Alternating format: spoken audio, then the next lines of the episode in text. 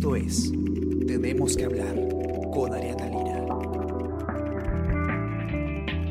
Hola a todos, muy buenos días. ¿Cómo están? Espero que estén comenzando muy bien su día. Yo soy Ariana Lira y hoy tenemos que hablar de la CTS, porque eh, a pesar de que en un momento se pensó que eh, podía ocurrir que nuevamente eh, las empresas aplacen el pago de la CTS como una medida para aliviar los negocios en, este difícil contexto de crisis económica por el coronavirus, eso no va a volver a ocurrir, ¿no? El pago de CTS de noviembre no va a ser aplazado, ya lo informó el ministro de trabajo. Se va a pagar la CTS máximo en la quincena de noviembre, ustedes la van a recibir, así que tienen que estar al tanto de este, de este derecho, de esta disposición.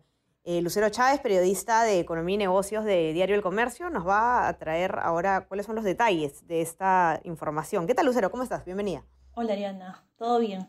Muchas gracias por la invitación. No, gracias a ti. Cuéntanos. Sí, eh, mira, hemos tenido una entrevista con el ministro de Trabajo, Javier Palacios, quien nos comentó entre una de las notas medidas que esa, ese pago de la CTS, que como tú decías, muchos esperaban de que em, se hubiera aplazado, e incluso el mismo, el mismo ministro de Trabajo comentó en su momento de que eh, tal vez se vería una flexibilización en ese pago solamente para las empresas eh, más afectadas por la pandemia. Eh, bueno, finalmente hicieron un análisis y comentaron de que en realidad no existe sustento como para indicar de que los, las empresas deban aplazar nuevamente ese pago. Em, básicamente eh, comentaron de que, bueno, el 15 de noviembre eh, las empresas van a tener que depositar ese pago y en gran medida esto se debe a que eh, la reactivación económica ya está llegando a la mayoría de empresas. Y finalmente las, las que se están viendo más perjudicadas en ese momento, por un lado, o son informales y por lo tanto no, no pagan CTS de sus empleados. Claro o son micro o pequeñas empresas. Por ejemplo, para las que son eh, las que están en el régimen eh, MIPE, ellas no pagan CTS y en el caso de las pequeñas se paga la mitad. Entonces, de alguna forma, ese pago no, digamos, ese, ese, aplazamiento no habría sido tan significativo para ellos. Ahora, ¿cuál es el motivo por el cual se considera que las empresas, digamos, ya no están en una situación eh, en, ya no, ya no se, se, se, considera que se debe aplazar nuevamente esto como se hizo en, en mayo. Eh, lo que pasa es de que, eh, bueno, en mayo veíamos de que la reactivación económica en realidad dejaba operar a muy pocas empresas, a muy pocos sectores, y si lo comparamos un poco a lo que está sucediendo actualmente, en realidad la mayoría de empresas ya está operando, si no al 100%, está operando en la medida de lo posible, ¿no? Todavía tienen problemas con la cantidad de ventas que generan. Obviamente no están al mismo nivel que en la etapa antes de la pandemia, pero ya tienen reactivado sus operaciones y, eh, bueno, de acuerdo al, análisis que ha hecho el Ministerio de Trabajo, no consideran de que, de que sea prudente aplazar nuevamente esta CTS. Aquí tal vez, eh, aquí tal vez sea necesario también resaltar de que em, los, los, empleadores no solamente van a tener que hacer el pago de la CTS de, eh, de noviembre, ¿no? Sino de que... como, ¿no? Los intereses, leí en tu nota. Porque, claro, si es que probablemente tu empresa, que, que haya sido em, bastante afectada en los primeros meses de la, de la pandemia, es muy probable que le hayan hecho a sus trabajadores ese emplazamiento de la CTS. Entonces, es necesario de que los trabajadores sepan de que aparte de la CTS de noviembre, tienen que recibir la CTS de mayo y eh, los intereses generados, como si es que em, el, el empleador hubiera hecho el depósito en su momento adecuado. O sea, como si no hubiera pasado nada. Claro, claro. Es, entonces, este, atentos los que nos escuchan porque eh, a quienes se les aplazó el pago de CTS en mayo ya saben, no solo tienen que recibir eh, lo que no se les pagó, sino también los intereses. Ahora, Lucero, otro tema interesante en tu nota son eh, eh, el tema de los incentivos al empleo, ¿no? Eh, este decreto de urgencia que oficializa ya el subsidio a la planilla. No sé si nos puedes contar un poco de qué se trata. Sí, mira, justamente el domingo pasado el Ministerio de Trabajo publicó este decreto de urgencia, ese decreto de urgencia que oficializaba ese subsidio a la planilla que ya venía siendo voceado desde hace varias semanas la medida básicamente lo que busca es generar más puestos de trabajo y tiene la particularidad de que solamente se aplica para las empresas que han perdido entre el 20% o más de sus ventas en el periodo de pandemia. Em, no sé si recuerdan nuestros oyentes, pero eh, más o menos en mayo el, Ministerio de Economía y Finanzas em, aprobó una, un subsidio muy similar. Sin embargo, eh, sí es significativo señalar que hay una diferenciación en, por ejemplo, antes el subsidio era para todas las empresas formales. En cambio ahora eh, el beneficio está solamente siendo focalizado para aquellas que han tenido, bueno, que hayan sido más golpeadas por la pandemia. Eh, uno de, uno de los cuestionamientos que se le hacía a, esa, a este nuevo decreto era eso mismo, ¿no? De que si es que se quiere fomentar un poco el empleo en general, em, ¿por qué no ampliar ese beneficio a, digamos, todas las empresas, ya sean grandes o chicas, o em, si es que fueron eh, muy golpeadas o no? Em, bueno, y según el, el ministro de Trabajo, eh, en realidad consideran de que no habría sido significativo ampliar esta ese beneficio para aquellos que no fueron tan golpeados, porque, por ejemplo, para las grandes empresas, eh, según el análisis que ellos han realizado, en realidad el nivel de empleo para, para estas grandes empresas ya está a niveles pre-COVID, o sea, ya han recuperado los puestos de trabajo que perdieron durante la pandemia. Eh, y bueno, este beneficio, este incentivo, em, ese subsidio que van, a, que van a dar a la planilla, en realidad va a estar enfocado solamente eh, o básicamente para las eh, micro o pequeñas empresas que hayan sido más golpeadas. Así es.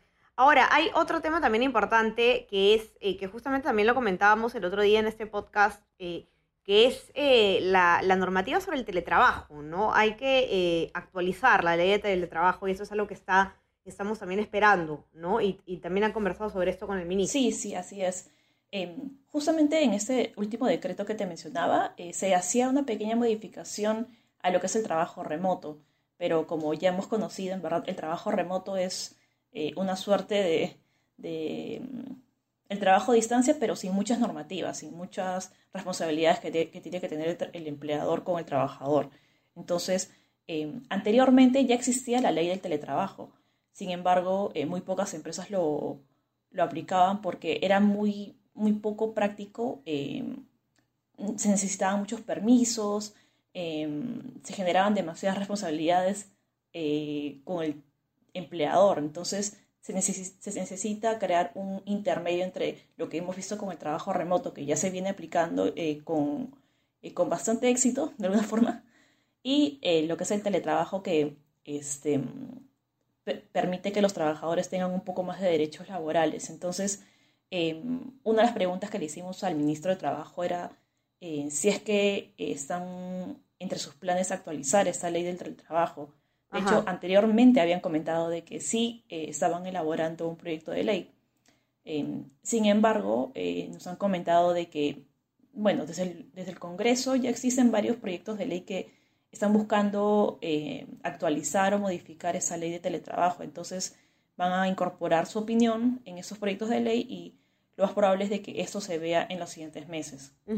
Ok, y ahora lo último que es en tu nota también es súper importante porque es un tema que, que vuelve eh, de, de, cuando en cuando a la discusión, al debate y sobre todo eh, a partir de, de, justamente de la pandemia por el coronavirus ha sido algo que se ha, em, que se ha discutido bastante, que es eh, la regulación de la relación laboral entre las aplicaciones de delivery como Rappi, Globo, etcétera, y los repartidores, ¿no? Porque actualmente eh, no existe un vínculo laboral entre el, entre el repartidor y la aplicación y por lo tanto, eh, no, no, sé, Lucero, tú, tú sabrás mucho mejor que yo cuál es la situación actual, ¿no? Pero me parece que no tenían un seguro de trabajo, por ejemplo, no tienen derechos laborales que exigirle a la empresa y, se hacía un poco complicado el tema, ¿no? Eso es algo que se tiene que corregir también. Claro, sí, como mencionas, eh, es un tema que es, recurrente en, en, los temas laborales que, que, siempre se le pregunta al, ministro de Trabajo.